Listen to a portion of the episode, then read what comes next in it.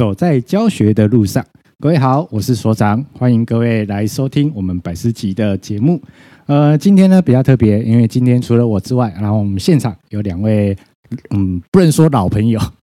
对，因为不想要讲讲出那个字，但是一个非常非常熟悉的朋友在。那其中一位呢，是我们康复界的传奇啊，老师中的老师。而且呢，是非常许多知名企业指定的培训讲师。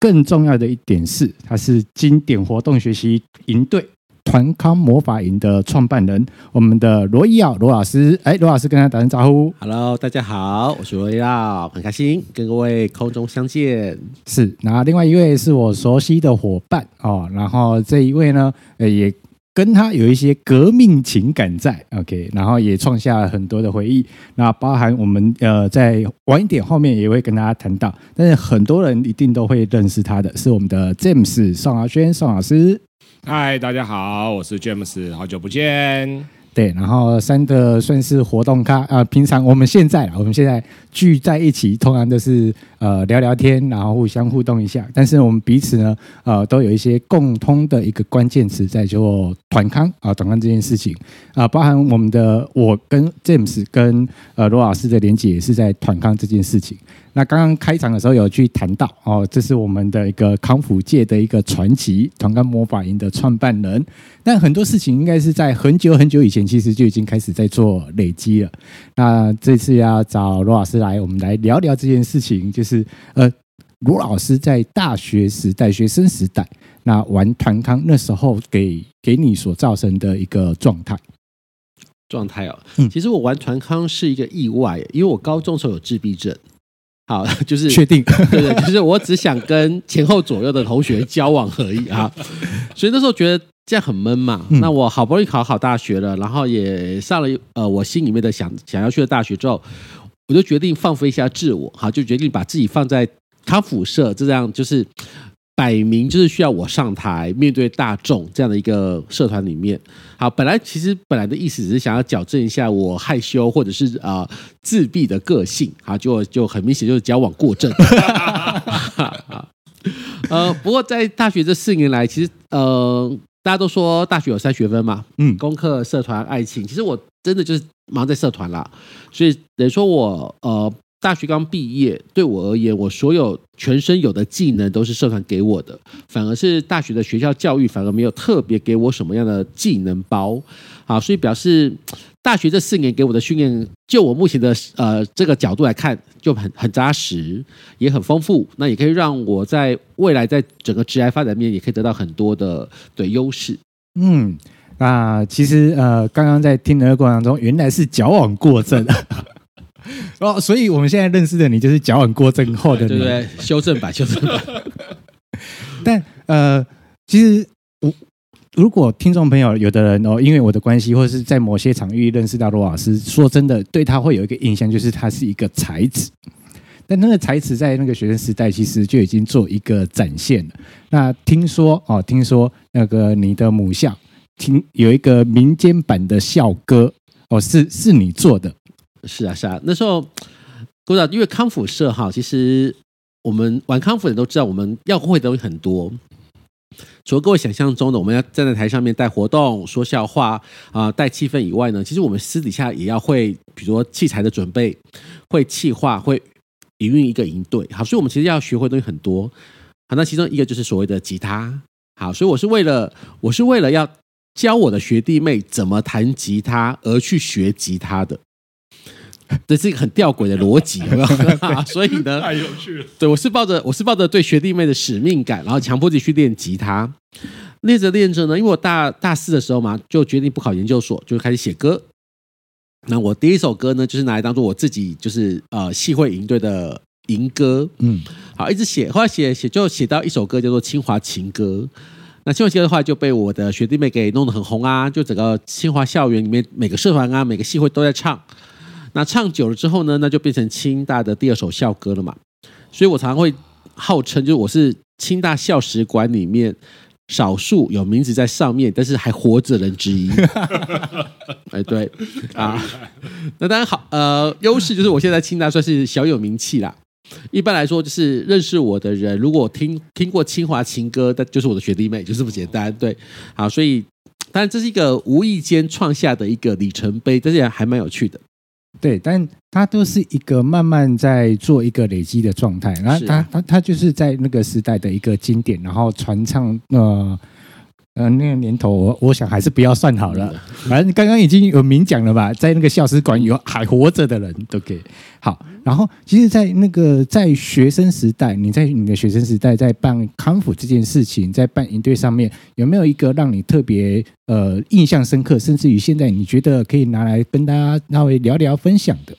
我觉得应该有两个。好，第一个是我在大三的时候吧，那时候我我因为我的能力关系，加上我我的学弟妹，就是在我的魔鬼教育底下，他们都非常厉害，所以我在大三的时候呢，我们我们康复社算是清大一股很强的势力。嗯，那我印象最深刻就是我们那时候清大有一个营队叫做清华营，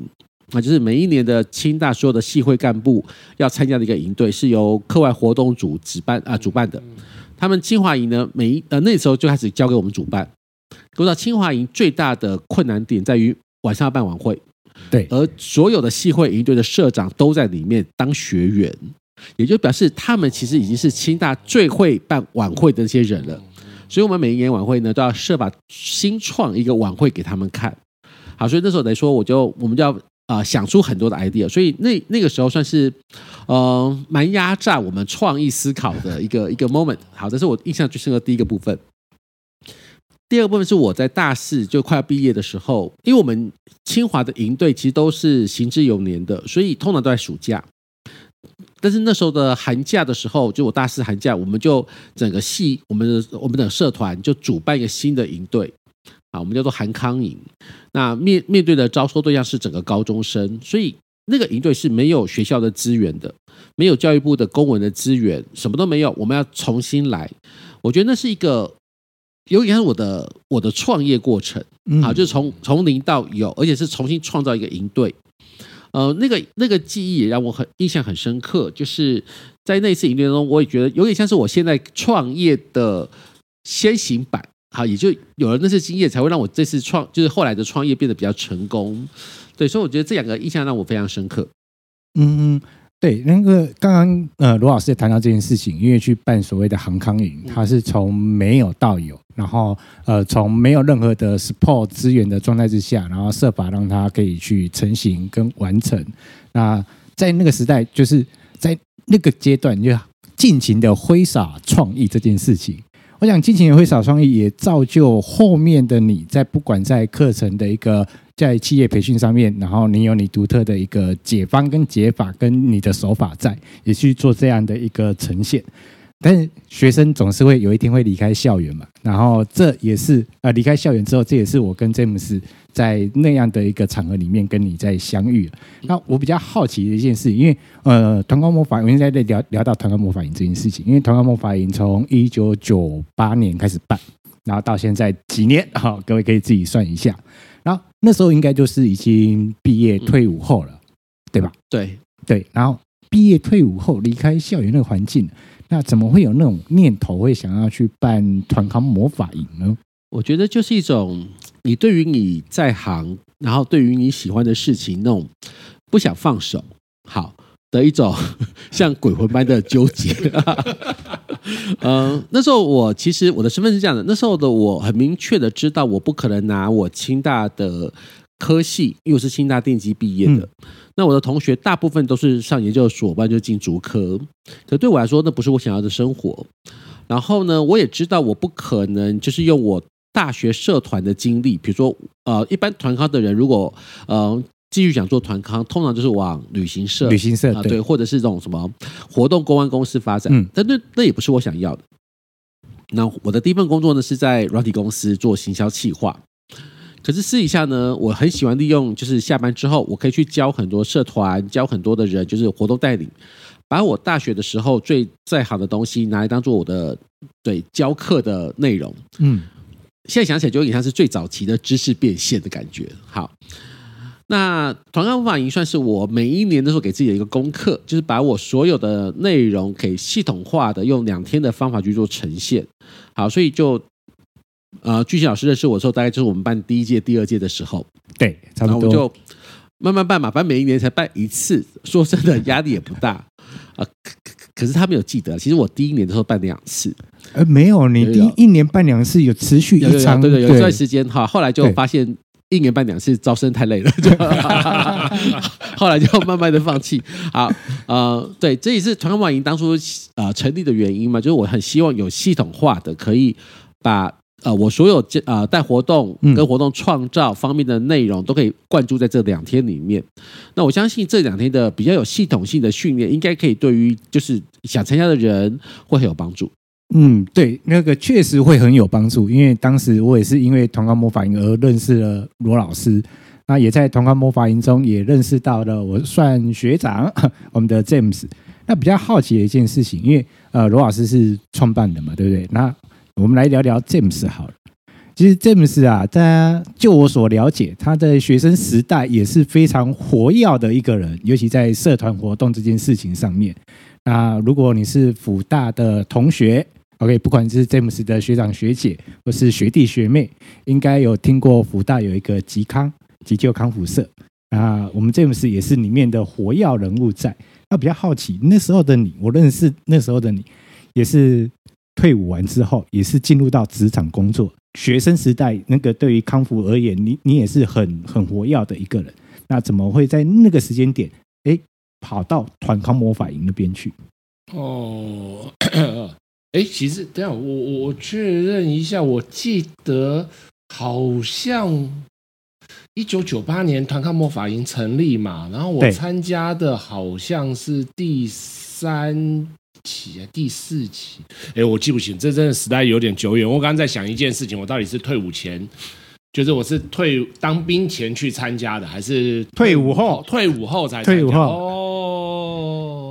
那应该是因为呃那个时候要回学校帮学弟妹上团康课，然后我觉得再照着以前那样子土法炼钢的上法有问题。嗯，有问题？怎么有问题？就是、其实以前你也不是这样传承过来。对对，我当然就以前我们上团康课，学校上社课，然后就是学长姐啊就带活动给我们看嘛，然后带完了以后就叫我们就是如法炮制，然后顶多会分享一些经验，告诉你说啊有些什么注意的事项，就这样子。但我觉得总觉得这样子的教团康有一点费力，而且它就是就是效率不够好。嗯，然后。就是想说，哎，可不可以学一下？因为最早在学生时代还有去上过救国团的那个什么北大康那样子的，对，然后那个也就很讲求创意啊那些，可是一直没有比较有系统的方式学团康，然后所以啊，就是找找一些资讯，问一些就是康复界的前辈，然后才听到哦，原来有团康魔法营，然后就跑去参加。我记得我那一次去的时候，还在那个就是现在四四南村。那个信义会馆、信义公民会馆那边，对对，世贸那边哦，在一个很高级的这个场地，真的人那时候感觉很舒服。然后中午还跑到对面去吃意大利面还是什么之类的。哦，有有有一人一个 set，一个人一个套。当营队的招生人数到五十人以上的时候，就这个待遇了。对 对 对，对完全跟那有关。对，反正就是哦，那次真的惊为天人，就是哇，原来团康可以这样子带，哇，原来团康可以这样子教，哇，原来就是哦。有游戏元素，原来有这么多的东西在里面，那都是之前所不熟悉、所不知道的。嗯，确实也是。呃，像我那时候我会去参加团康魔法营，是因为呃，在那个前面有一段时间，我会去带一些联谊活动。嗯，可是联谊活动在带哦，就是总是那几招，然后总是那些活动。然后我就觉得一件事情，那有没有一些不同的元素在，或是有一些不同的游戏在，然后会去可以可以去处理这样。那也是因为透过友人的介绍，所以所以你的民间友人还蛮多的，友人的介绍，然后因因为已经脱离了学生了，然后其实你会不知道去哪边可以搜寻到这件事情，然后就是有人说哦，团康模法营你必去，一定要去，而且这两天你会过得很充实。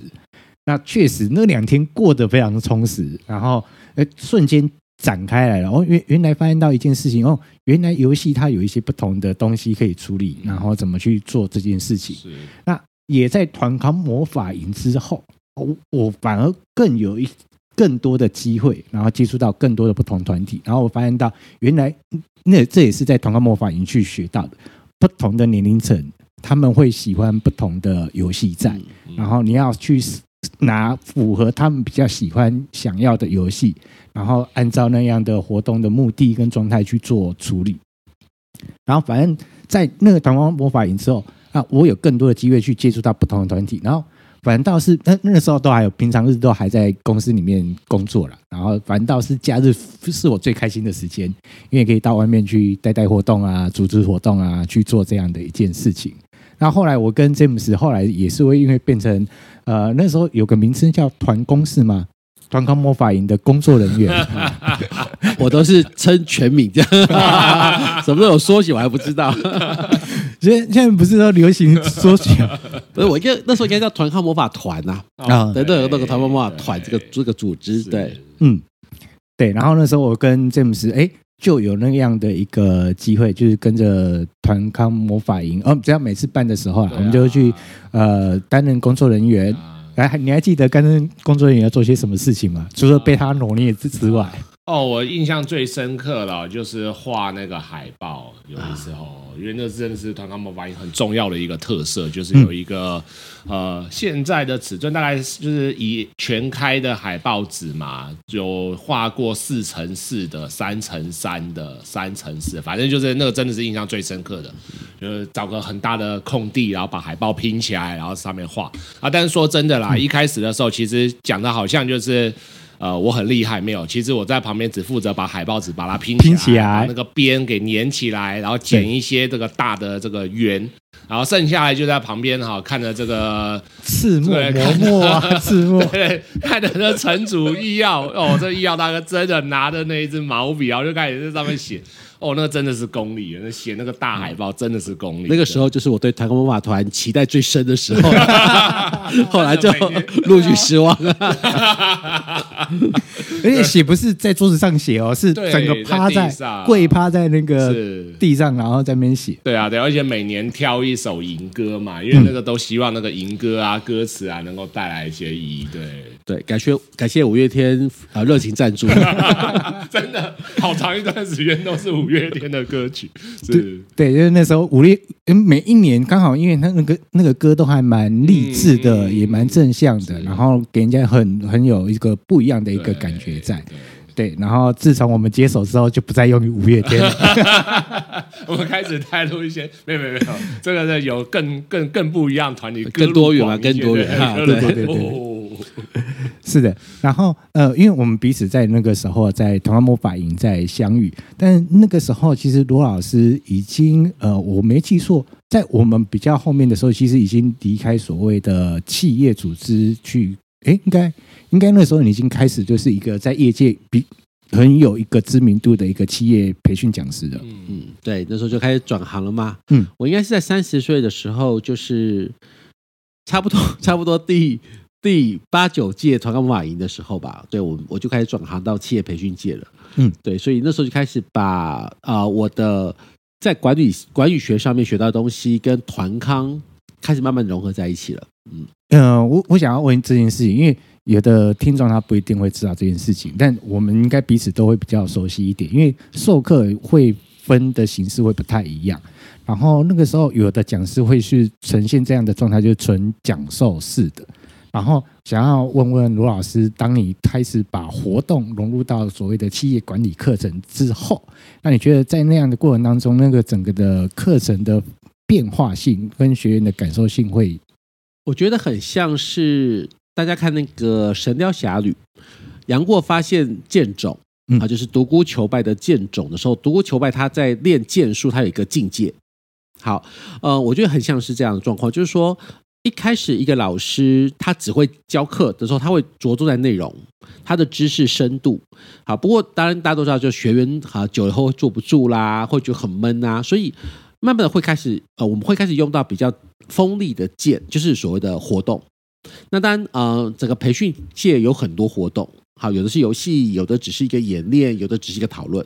好的，这些活动都可以帮助企业讲师把他的内容深度慢慢的呃更能够活化。带到学员的脑袋里面、心里面。嗯，所以那个时候算是我算是在台湾这个领域里面，我算是很早就 pass 这个阶段，因为我以前有活动的大量经验。再慢慢的呃，就会到就是独孤求败的另外一个境界，就是他会开始不在乎那个剑利不利了。好，对我来说，我也不会在乎就是这个活动够不够好玩，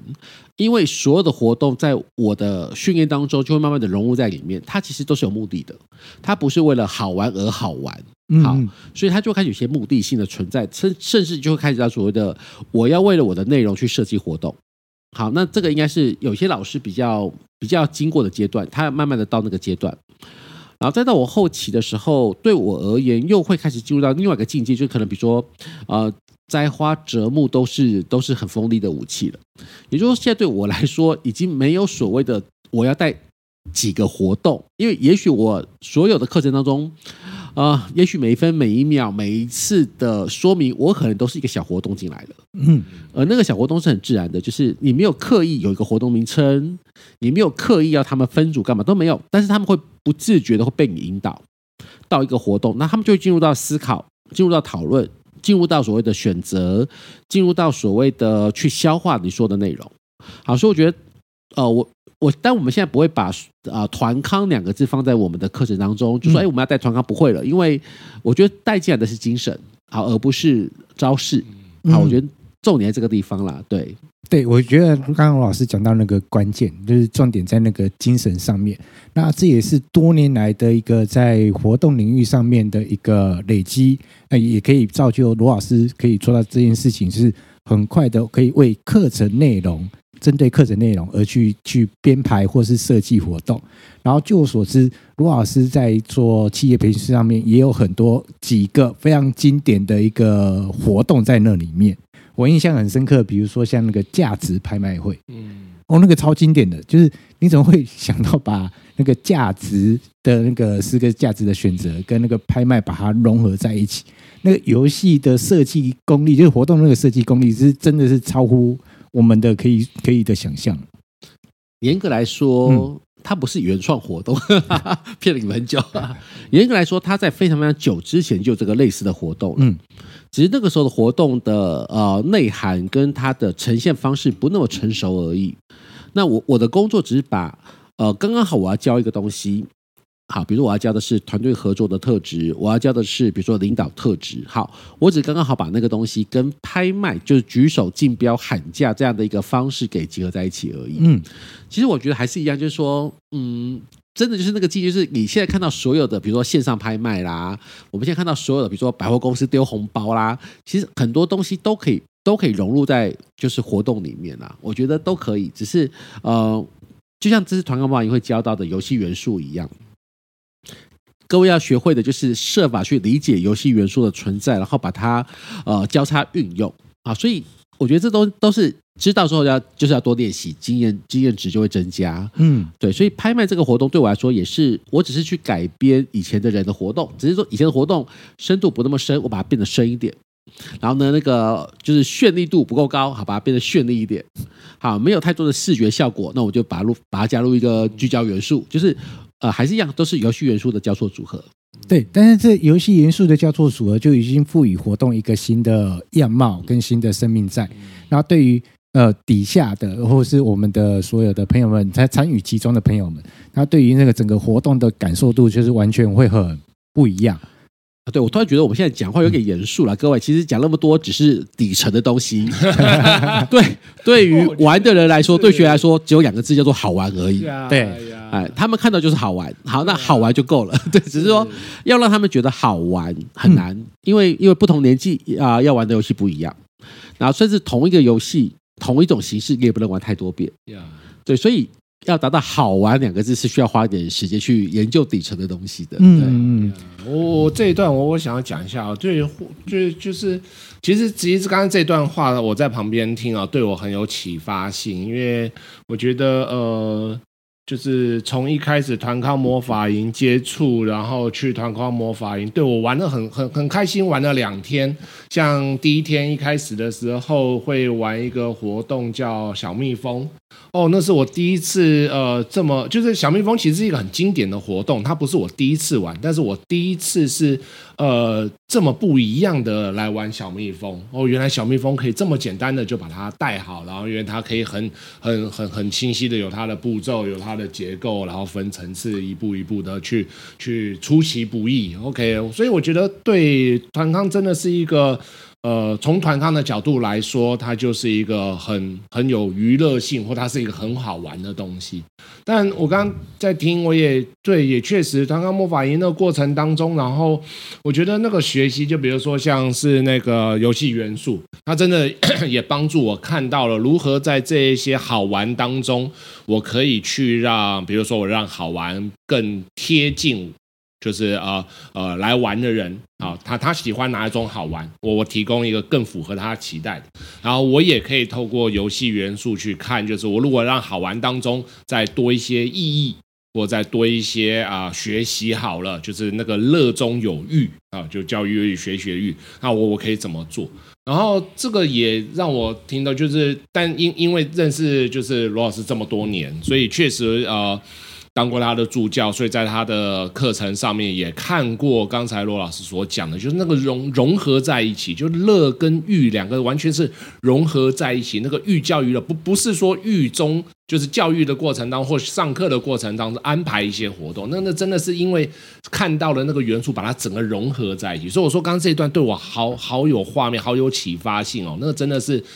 我觉得团康是一个可以很好玩，也可以玩得很有深度。而且也可以玩的很有启发性的一种事情，对，嗯，确实是。然后对我而言呢、啊，我印象最深的是一件事情，就是呃，因为。我我们毕竟相识结缘都是在团康魔法营上面，然后我觉得更让我有一些启发性在的一个状态，就是所谓的呃，去要把你上来讲的一段话去做所谓的铺陈跟设计这件事情，然后还有另外一个，除了呃罗老师这种展现的舞台魅力这件事情之外，我觉得有一个东西是我在罗老师身上很要佩服跟一直持续要从他身上想要偷师的一个东西，就是两个字，诶，应该算三个字，幽默感。就是在台上那个幽默感，怎么样让台下很自然的的笑，然后在笑的过程当中，会顺着你的那个你的想法、你的步骤，去把整个的你要呈现的东西去把它呈现出来。这也是在团康魔法里里面，尤其在后来后来对我自己而言，在做所谓的企业活动主持这一块，帮助很大。我想对于团康魔法营来说，呃，它给人很多的一个回忆，在包含在我们三个人上面，然后。我印象最深刻的一件事情是在后这两天里面，大量的活动去基地帮你奠基起来。哦，对，我觉得像好团康魔法一样，其实每每一个段落，每一个段落有不同的安排。像刚才一直在讲的那个游戏元素，它在第二天下午，而且游戏元素完了以后，其实好这个。我们都会有一个很特别的设计，让各位在第二天下午有个 surprise。我觉得那是一个，呃，让我每次都很期待的一件事情，因为就是那个那个 surprise 总是就是应该是说总不会让人，就是总是会让人惊喜。这么多年哈，就是哎，其实第二天下午嘞，好这么讲好了，我告诉各位，就是第二天下午我们都会做一个在游戏元素讲完了以后。嗯，那你看哦，就是当当把一个东西拆解给大家看之后，然后接下来最后那个活动要去做示范，然后那其实压力很大，很大，对，大家都已经知道哇，这一切是怎么回事了，然后大家也都会期待，就是说，OK，那接下来这个示范的活动到底做了什么东西，有什么样的特色出来啊？大家当然啊，这么困难的事情啊，绝对不要自己做。啊，一定要找人来做，所以在那第二下午都会请啊，就是也直接可以告诉各位，就是都会请这个罗老师啊亲自来现场带给大家一个很特别的一个创意活动。这么多年下来啊，哇，那个活动也都是总是有一些精彩的部分发生，不断的迭代，一年年的更替，我觉得那是。让我最兴奋的一一个环节，因为第一个我不用自己做，第二个我可以学东西，第三个还可以再次看到罗老师在上面带活动，那真的是很棒的一个环节啊！今年因为疫情的关系，是没有了，没有 没有，今年大家都好好的，还是有了。啊哈，压突然压力山大。对啊，对啊，我我觉得真的啦，就是里面的活动，你看第二天下午的那一个，或者说像第一天下午，嗯，然后第一天下午那个呃，就是小队竞赛活动，或者说第二天上午的那个什么联谊活动啊、尾牙活动啊，这些，我觉得真的是很棒的地方，是两天下来三四十个活动跑不掉。呃，我印象所及，就我们两个两位接手之后的这六七年的时间，每一个基本啊，就保守了，因为有时候不不好意思，就是讲的那么的肯定，但保守都超过是四十种以上。对，然后我觉得呃，印象很另另外一个很深刻的是，另外一个东西会去做一个呈现，就是车康。嗯嗯嗯嗯嗯嗯，对，车康这件事情。超有画面，因为都很好，因为很多的经典的画面跟那个状态都是在车康那一块，就是自成游览车队形。没错没错，那段也真的很有趣。哦，那个现场每次都笑到不行。对，是的，然后后来就你你在那个过程当中，你会有一个东西会去打通了，就是你怎么去因为人呃地形的不同，同一个游戏地点对。然后怎么样去调整你的活动的形式跟整个的呈现？其实欢乐度、那个丰富度都还是会有。那关键是在那个调整。对对啊，没错没错。这也是我在那时候的团购魔法营的印象很深刻的一件事情。那永远记得那个梗就是那个。你就说，哎，那个我们这一年那个团康法营在门口准备好那个两台游览车，有这个我们还是每年都有，但是每年都很有效，真的每次都有人会想起，哎，那个游览车哦，真的吗？这么超笨有没有？对对对，因为经过第一天之后，大家觉得，嗯，对，这也是我们在做一个处理。好，然后呃，其实像我们今天来从一开始来聊聊有关于。大家彼此怎么样开始接触到活动，然后聊到啊、呃，我们的彼此三位，我们怎么样去做一个相遇这件事情？那我觉得很重要一件事情，就是呃，刚刚罗老师也谈到了，就是康呃康康团康这件事情，它只是转换了一个精神。然后现在很很多人呃，其实可可能在学生时代，他可能没有那么多的活动的历练在，然后也可能没有一些活动的相关的一个基底在扎实的拍呃打下来。可是，却是有的人在进入到职场之后，才发现到一件事情：哇，原来我的工作需要站在台上，原来我的工作是要面对我的同仁，我的工作我要我要去设计活动给我的同仁参加，或者是给我的可能协力厂商、我的客户参加。可是却发现到一件事情：呃，自己的可能在舞台带领能力呀，呃，舞台能力也好，带领能力也好，或者是整个活动的设计能力也好，其实就变得非常的薄弱。那可能就是一开始就是那么一两招在顶着、撑着、赢着。包含我们前几年的这这几年的团康魔法也，有很多就是业界的活动主持人来，因为发现到一件事情，以前的那个活动经验真的太薄弱。那主持人有些时候不是只有在台上讲话介绍而已，他还要去设计活动，跟带现场的观众去玩游戏这件事情。那发现到一件事情，就开始很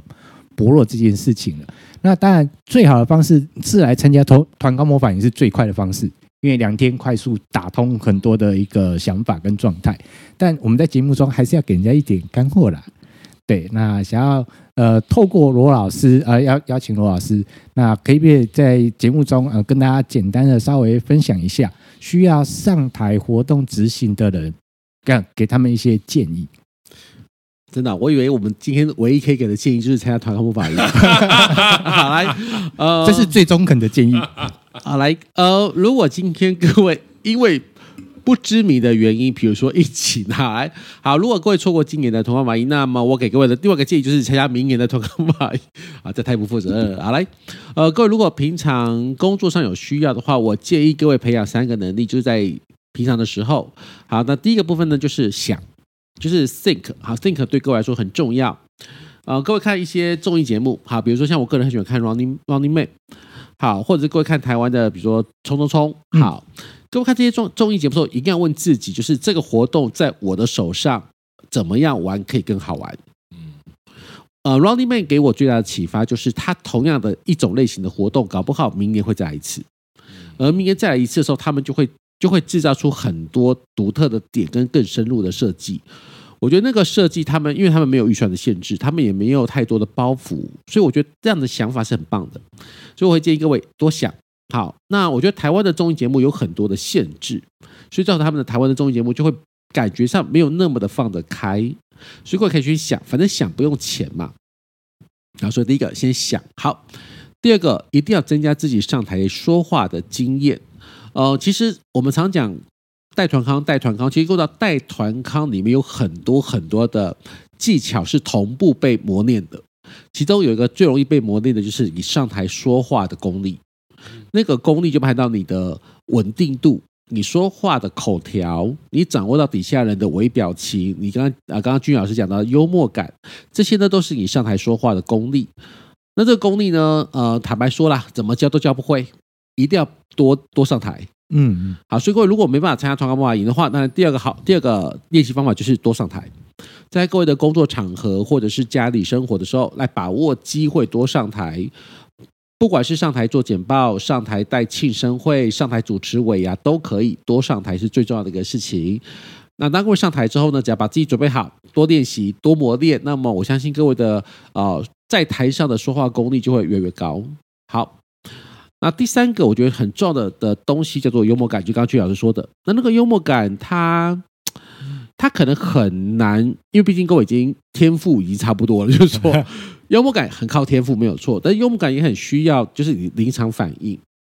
所以我会建议各位，平常在你的同事相处，在大家聚餐的时候，多设法接别人的话，然后搞一些气氛，多设法去接别人的一些话头，然后让大家可以快快乐一点。就是你你设法去做一些呃很有幽默感的回应。好，我觉得那幽默感的话，就会慢慢的被训练出来。好，我觉得这个多想，然后多上台，多。发挥幽默感，我觉得应该是各位在平常工作很需要多练习的事情了。嗯，真的，呃，这是一个不变的定律，然后包含现在的我也还在努力的执行这件事情，因为毕竟还是会需要上台，还是要面对群众，那总不能把之前的东西同样的都搬搬 过来，因为每一个群众、每一次的活动、每一次的相遇都是不一样的状态，那怎么样让大家有一个？对你感受到哦，你真的是很用心在处理这个活动，这是一个很需要去做一个处理的。